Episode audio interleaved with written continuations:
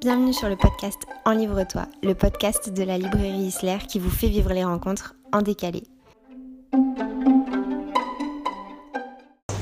Merci à tous d'être là. Merci Alexandra Koselic d'avoir accepté mon invitation. Merci Madeleine. Tu viens aujourd'hui nous parler de ton troisième roman à destination des adultes qui s'appelle L'archiviste, paru aux éditions des Forges de Vulcain début octobre, si je ne me trompe. Le 7 octobre, oui. Est-ce que tu peux nous parler de la jeunesse de ce livre et, et du propos de ce livre?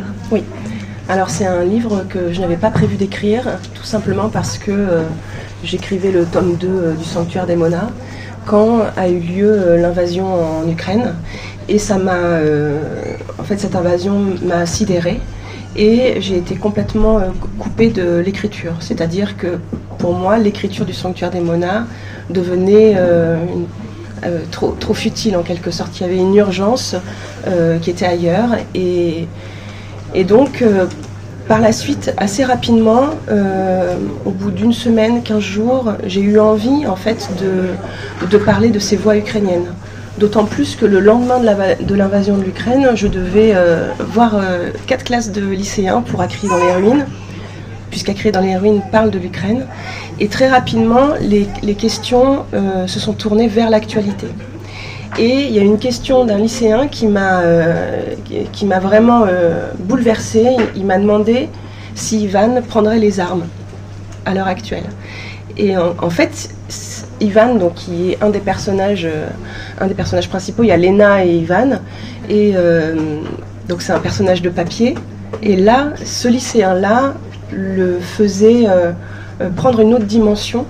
Ce n'était pas un personnage de papier avec un roman, un cadre bien défini, mais au contraire, il avait une vie après le roman. Et là, euh, je lui ai dit, mais bien entendu qu'il aurait pris les armes. Et sa réponse a été, eh il va falloir l'écrire. Et euh, j'ai été vraiment... euh, alors, je lui ai dit qu'il n'y avait pas de suite à Acré dans les ruines, mais alors, le hasard a voulu que l'après-midi, je rencontre un archiviste. Euh, C'était dans la ville de Compiègne. Et euh, donc, il m'a fait découvrir euh, donc, les, les différentes archives.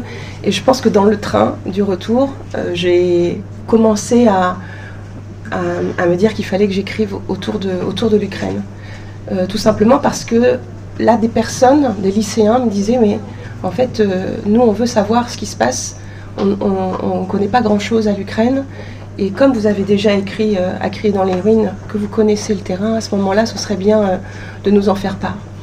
Et, euh, et petit à petit, effectivement, euh, sont montées en moi ce que j'appelle au départ des voix ukrainiennes, mes voix ukrainiennes, puisque aux informations, les journalistes s'étonnaient que le peuple ukrainien résiste de cette façon-là. Et pour moi, il n'y avait, y avait, avait aucun étonnement. C'est-à-dire que euh, j'ai toujours été, enfin, élevée avec cette idée-là, que ça reviendrait à un moment donné, que de nouveau, le pays serait envahi. Parce que quand on regarde l'histoire euh, de l'Ukraine, il y a eu énormément d'invasions. Et, euh, et donc, génération après génération, on fait passer ce message-là aux enfants. Et donc, moi, je n'étais pas étonnée. Et je voulais montrer justement que le peuple ukrainien portait en quelque sorte cette résistance, cette résistance en lui. Et donc, j'ai effectivement commencé à écrire euh, L'archiviste. L'archiviste, c'est l'histoire de K. Oui. Et ça enchaîne sur ma prochaine question. Pourquoi n'a-t-elle pas un prénom, un vrai prénom? Tu, tu nommes sa sœur, mais elle n'a pas de prénom. Et le deuxième grand personnage, qui est l'homme au, cha- l'homme au chapeau, qui est un russe, enfin, c'est jamais dit jamais explicitement, ouais. Mais qu'on peut assimiler à un russe. Euh, pareil, ils n'ont pas de nom, pas de nom défini. Pourquoi avoir fait ce choix-là? Parce qu'en fait, je voulais que. Alors, c'est une histoire qui est ancrée euh, euh, dans l'époque actuelle, mais en même temps, je voulais lui donner euh, une, une certaine distance. C'est-à-dire que ce n'est pas un livre. Enfin, c'est un livre qui parle de l'actualité, mais je voulais aussi montrer que c'était quelque chose qui revenait à chaque fois en temps de guerre.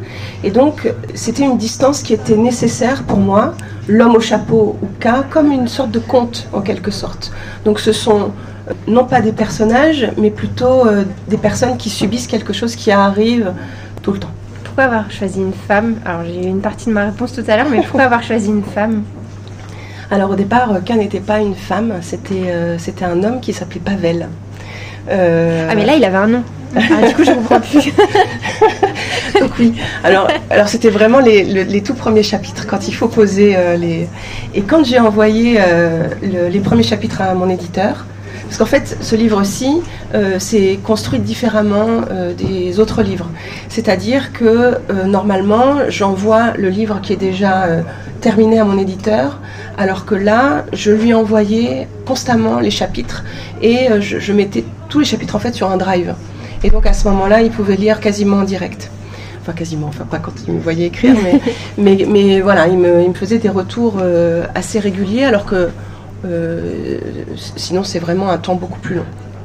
Et, euh, et là, son premier, euh, son premier retour a été de dire le, le tout début de l'archiviste ressemble vraiment au, au, début d'un roman de Kafka, du procès de Kafka, avec cette administration très lourde qui est complètement absurde.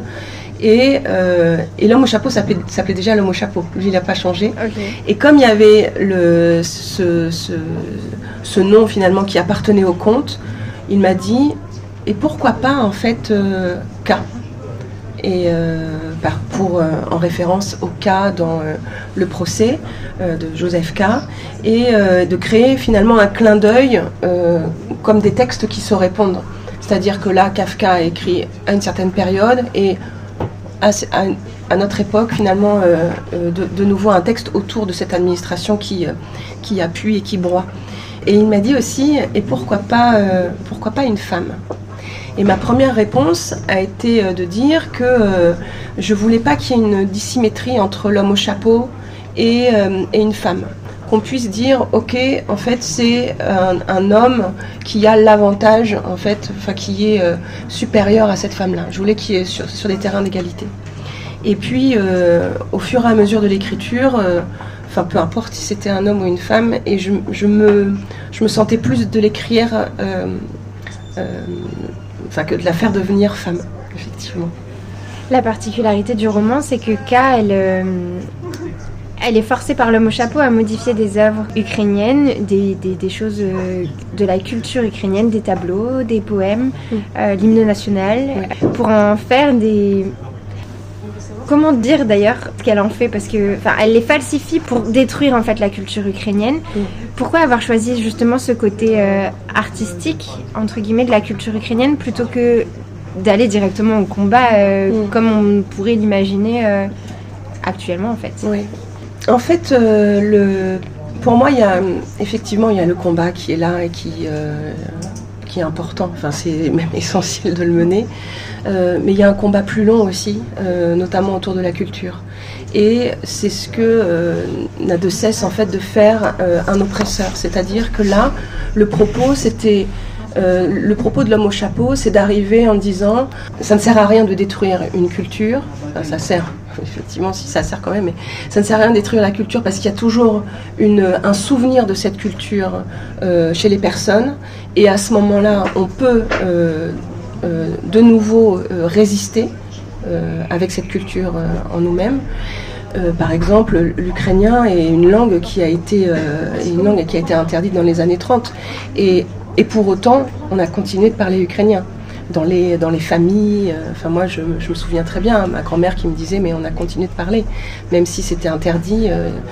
et donc, le, le fait d'interdire ou de détruire ne fait pas L'interdiction ne, ne tue pas la chose en quelque sorte. Alors que là, le propos de l'homme au chapeau, c'est de dire on va modifier euh, les œuvres et on va leur enlever le caractère patriotique ukrainien. Et à ce moment-là, quand on les remettra dans les musées, vu qu'un tout petit, euh, de tout petits détails euh, seulement seront changés, c'est le principe en fait. Quand vous voyez quelque chose que vous connaissez tout le temps et il y a une toute petite chose qui est modifiée, vous vous dites ah mais c'est bizarre en fait, mais c'est moi qui dois me tromper parce que c'est la même œuvre, mais euh, peut-être que j'étais pas forcément, euh, j'avais pas fait attention à, ce détail-là. Et là c'est la même chose, c'est-à-dire que quand au départ l'homme au chapeau lui demande de changer l'hymne, il ne change pas grand-chose. Il inverse certains mots et c'est cette inversion qui fait que le sens est complètement changé et, s'oppose complètement. Donc pour moi c'était important. Donc le combat effectivement. Euh, euh, terrestre est important, mais le combat autour de, ces œuvres qu'il faut transmettre génération après génération est, aussi euh, un combat important. Dans le livre, il y a beaucoup de phrases en ukrainien qui ne sont pas traduites. Pourquoi avoir fait ce choix de alors soit d'utiliser la langue, euh, déjà de mettre l'écriture ukrainienne? Il y en avait quelques-uns dans la dans les ruines, mais très très peu. Là, il y en a beaucoup. Et en plus, il n'y a pas, on pouvait s'attendre à, une petite annotation, un petit bas de page avec la traduction, chose qui n'a pas été faite. Pourquoi avoir fait ce choix-là?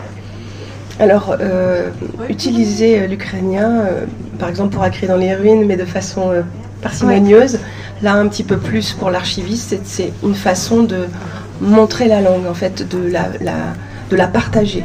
Là, donc, c'est un livre qui est écrit en français, et rien que d'utiliser cette langue-là, euh, à certaines époques, c'était quelque chose d'interdit. Donc, pour moi, c'était important, effectivement, qu'il y ait une trace euh, de la langue ukrainienne qui n'est pas la même que la langue russe. Et pour montrer les différences, tout à fait. C'est une façon de la faire exister. C'est-à-dire que même là, par le regard, même si on pas, euh, même si on ne peut pas la lire, par le regard, on voit justement le, en fait, quand on ne comprend pas un, alphabet, on voit l'alphabet de façon différente. C'est-à-dire que ça dit quand même des choses dans la, courbe, dans les, enfin, le, côté harmonieux de, la langue. Donc je voulais que ça apparaisse. Tu cites trois périodes. Je crois que c'est la période, c'est les passages du roman que j'ai préférés. On connaît tous euh, la catastrophe de Tchernobyl. Tu en parlais dans Un cri dans les ruines, donc pour les gens qui te suivent, c'est encore plus évident. Mais tu parles aussi de deux périodes dont moi j'avais jamais entendu parler. Pourtant, je, suis plutôt familière avec l'Ukraine. Tu parles de, je vais peut-être mal le dire, hein, l'Holodomor et Maïdan. Pourquoi avoir euh, introduit autant de parts historiques dedans euh, Et notamment ces périodes-là, parce que c'est pas une période, enfin c'est pas des œuvres d'art, ce qui était le travail de base de l'archiviste. Alors que là, du coup, tu, intègres euh, des périodes très sombres de l'histoire dans une période encore plus sombre. Pourquoi avoir voulu les mettre dedans? Hmm. En fait, pour moi, ce sont des, périodes assez. Alors, il y en a plusieurs, hein, mais il fallait que je fasse un choix. sinon, le livre, euh, enfin, j'aurais pu le continuer indéfiniment, mais il fallait que je fasse un choix. Et, euh, l'Holodomor, euh, donc euh, c'est une famine qui a eu lieu en Ukraine dans les années 30, est une, une période importante pour les Ukrainiens. Lorsqu'ils lorsqu'ils se sont, enfin quand en, en 91 le pays est devenu indépendant, il y a toute une réflexion qui s'est faite autour de qu'est-ce que notre histoire puisque ça faisait longtemps qu'il y avait une histoire commune, euh, donc une histoire de l'URSS, avec euh, une même administration, une même langue, une même histoire. En fait, euh, c'était une, forme de tout le monde va dans le même sens. Sauf que là, il fallait effectivement avoir un, en même temps que les frontières, avoir une histoire qui, est bien, qui soit bien définie. Et le Lodomor, c'est un, génocide qui, euh, là, j'ai appris que l'Allemagne allait reconnaître euh, cet Holodomor. C'est-à-dire qu'il y a certains pays qui ne le reconnaissent pas encore. Pourtant, 5 millions de morts, enfin c'est... Et, donc là, ici, pour moi, c'était... C'est une question qui s'est posée parce que j'en parle déjà dans La cri dans les ruines. Et euh, je voulais pas que ça fasse une redite pour, les lecteurs qui, euh, euh, qui, auraient lu euh, dans les ruines. Et pour autant, c'est une, période qui me, qui me hante, vraiment. D'ailleurs, en fait, avant d'écrire, quand j'étais adolescente, je me suis toujours dit, j'écrirai un roman sur le Lodomor. Pour... C'est le prochain? Je, ne sais pas. je ne sais pas, mais alors, j'ai j'ai l'impression, dans une, parce que David, David qui est mon éditeur, m'a écrit en m'envoyant justement cet article autour de euh, l'Allemagne qui reconnaît l'Holodomor. Et, euh, et il m'a dit, je me souviens que tu en avais déjà parlé, euh, peut-être que ce serait bien que tu, que tu te prennes, enfin que tu t'empares du, du, sujet. Et il y a un autre libraire, il y a 15 jours, qui m'a dit la même chose. Donc je pense que c'est un... Alors c'est une période qui est très sombre, euh, et qu'il faut euh, moi-même que je fasse attention. Euh, on, ne l'écrit pas de façon anodine. Et, je me souviens que pour, quand j'ai écrit le chapitre sur le Lodomor dans Écrit dans les ruines, c'est un passage que j'ai vraiment repoussé. Et puis à un moment donné, je me suis dit, allez, c'est bon, on y va. Et tout est, tout est sorti dans un élan. Et donc, là, pour celui-ci, autant je me suis demandé, en même temps, je ne pouvais pas faire autrement de, passer par là parce que ça, pour les Ukrainiens, c'est vraiment un moment qui fonde de leur histoire. Et euh, euh, Tchernobyl, ben, parce que pour, pour les Occidentaux, généralement, l'Ukraine et Tchernobyl sont très liés malheureusement. C'est-à-dire qu'on stigmatise, alors plus maintenant, mais on stigmatisait le pays par rapport à ça. Donc j'avais envie d'en reparler et là aussi, c'est quelque chose qui me hante. J'en ai même fait un roman. Donc. Et, et Maïden, euh, parce que pour moi, euh, c'est vraiment ce qui a. Donc 2014, c'est, c'est vraiment un moment euh, crucial dans l'Ukraine qui permet de. en fait, Maïden, ça a montré que peu importe finalement la force qu'il y avait en, face de nous, on pouvait résister et ne pas ployer et aller jusqu'au bout. Et j'avais vu, euh, euh, je crois, un mois auparavant, enfin en janvier, un documentaire sur Maiden. Et, euh, ça m'avait ça m'avait vraiment interpellé parce que les, personnes disaient au début on était là, on était là de façon pacifique, on, manifestait et à un moment donné on a eu en retour des morts mais en fait on était déjà là et soit c'était on allait jusqu'au bout, euh, et peu importe le coup, soit on s'arrêtait là, mais en se disant que euh, on ne pourrait plus jamais euh, résister contre, contre ça. Et je pense que à partir de là, il y a eu quelque chose qui s'est créé. Justement, dans cette union, on s'est dit, ok, on, peut faire quelque chose. Il y a une autre. Alors, le, principal de l'œuvre se passe à Kiev. Oh. Et il y a une autre ville euh, dont tu parles avec euh, beaucoup de lumière, étrangement, alors que forcément avec l'actualité, c'est pas du tout euh, l'image que j'avais en tête à ce moment-là. C'est Odessa. Et voilà. et, alors moi, bah pour le coup, je n'en avais vu que les images qu'on en a vues au moment de, de, l'attaque russe, et je l'ai redécouvert dans, dans ton livre. Et tu fais dire à un habitant d'Odessa quelque chose qui est très beau, qui dit Je n'ai qu'une hâte, c'est de partir pour avoir le plaisir de revenir. Est-ce que tu as déjà visité Odessa et pourquoi avoir choisi cette ville euh, comme deuxième gros port d'attache euh, pour K? Alors non, je n'ai pas visité cette ville, mais j'aimerais beaucoup le faire. je trouve madame a vraiment beaucoup aimé Odessa. C'est en tout cas, de ce que j'en vois dans le livre et de, de la description qui en est faite. Alors j'ai cherché un peu des images après coup et effectivement c'est très beau, mais c'est en fait depuis février c'est pas les images qu'on a malheureusement, donc c'est difficile aussi de se rendre compte de, de la beauté des villes ukrainiennes à ce moment-là. En fait, euh, Odessa, c'est arrivé, euh, c'est donc euh, c'est une voix ukrainienne qui est arrivée tardivement dans l'œuvre, mais qui pour moi un moment pivot très important en fait, quand on construit euh, un livre, donc j'avais mes voix ukrainiennes, donc il a, il a, fallu après que je les mette en ordre, en quelque sorte. Et, euh, il, y avait, euh, y avait ce passage sur Odessa. Alors moi, je suis enseignante en lettres classiques, donc je, le j'étudie, enfin je fais étudier plutôt le français, le latin et le grec ancien. Et Odessa, enfin c'est c'est une ville grecque. Euh, et, pour moi, elle est, euh, au fur et à mesure de l'écriture, je me suis rendu compte qu'il y avait quelque chose autour de, de, cette liberté et de ce, de ce port en quelque sorte qui était euh, tellement grec, tellement imprégné de ce qu'est l'esprit grec, que j'ai trouvé cette multitude en fait de cultures euh, en, gros, l'Ukraine, c'est un, carrefour culturel et, c'est ce qui fait aussi euh, la particularité de ce pays, c'est-à-dire qu'il y a eu énormément de, mouvements migratoires et Odessa, pour moi, représente cette pluralité en fait qu'on retrouve et qui fait que c'est un appel à la liberté avec euh, aussi cette mère qui appelle, enfin c'est, enfin mère, mère et mèreux, enfin voilà, c'est voilà, c'était pour ça. Mais quand, euh, quand j'ai trouvé ce, ce, chapitre-là sur Odessa, je savais que ça allait être un pivot dans le roman euh, qui allait justement donner encore euh, une impulsion à K. Et que, que, ça allait être cette impulsion-là qui faisait que plus rien ne pouvait l'arrêter. Juste le livre s'est écrit au fur et à mesure ou vous avez eu l'idée de toute son architecture et l'architecture est venue après en fait? Comment il s'est construit?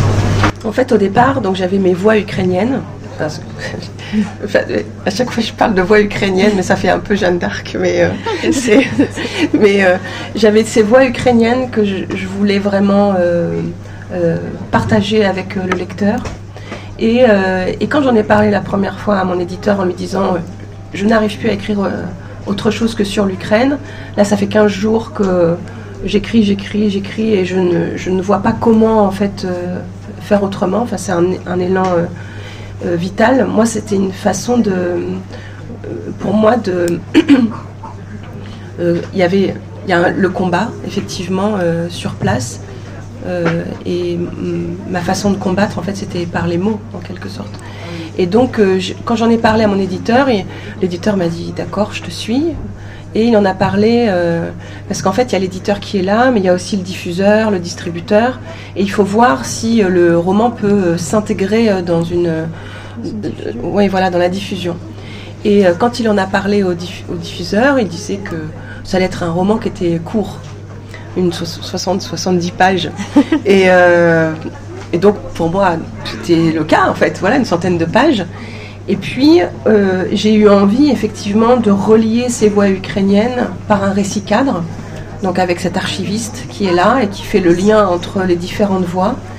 Et puis, à un moment donné, euh, dans l'écriture, il y a une forme de, euh, de, de lâcher prise qui fait que ce récit cadre n'est n'est plus actuellement un récit cadre, mais l'a emporté sur les voix ukrainiennes. C'est-à-dire, c'est un petit peu comme si, enfin c'est pas comme si, mais les voix ukrainiennes, euh, avec, euh, avec cette histoire euh, qui, est, qui à chaque fois développée dans, dans chacun des chapitres, donnaient une, une forme d'épaisseur au personnage.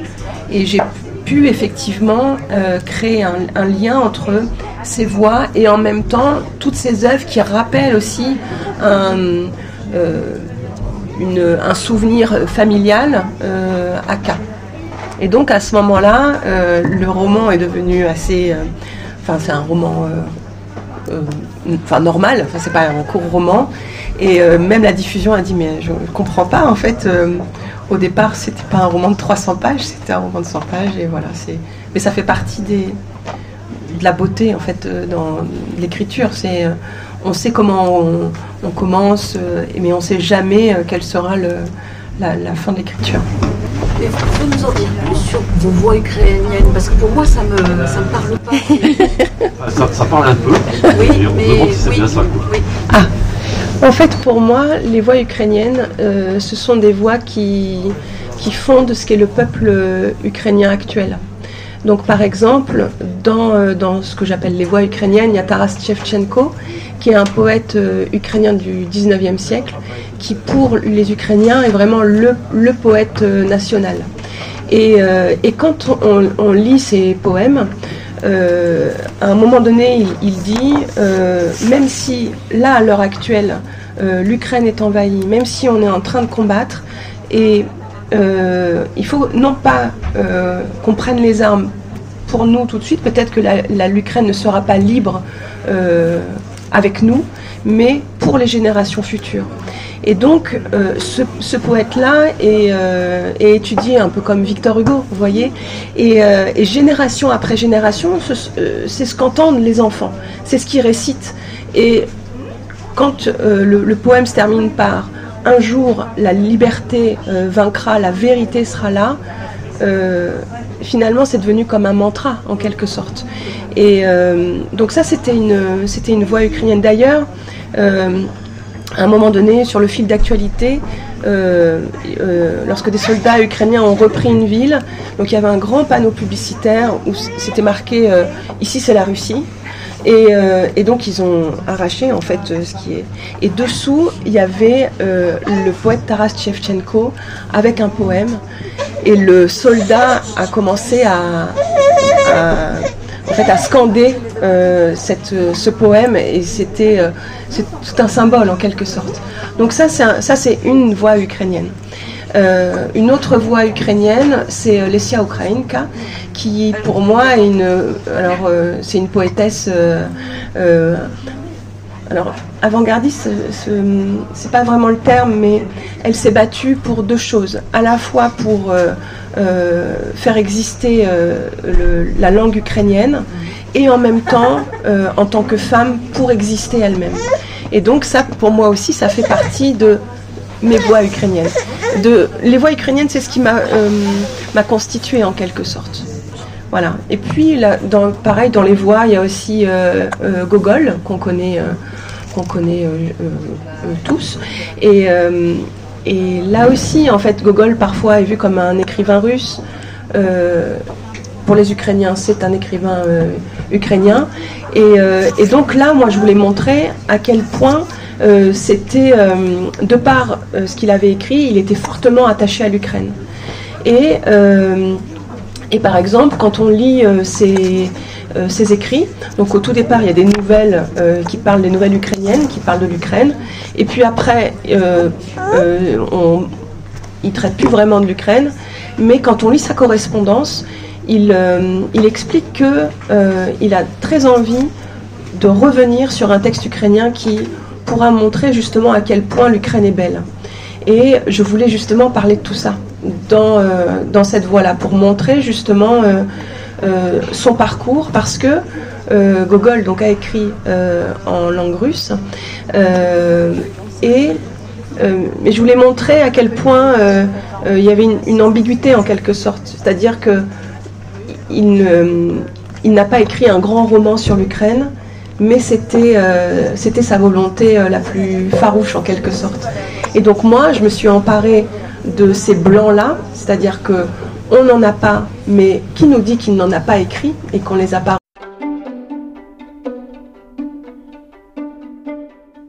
Merci de nous avoir écoutés. Et pour connaître toutes les informations sur ce podcast, n'hésitez pas à vous rendre dans la barre d'infos. Pour connaître les prochaines rencontres, allez directement sur le site isler.fr pour toutes les informations.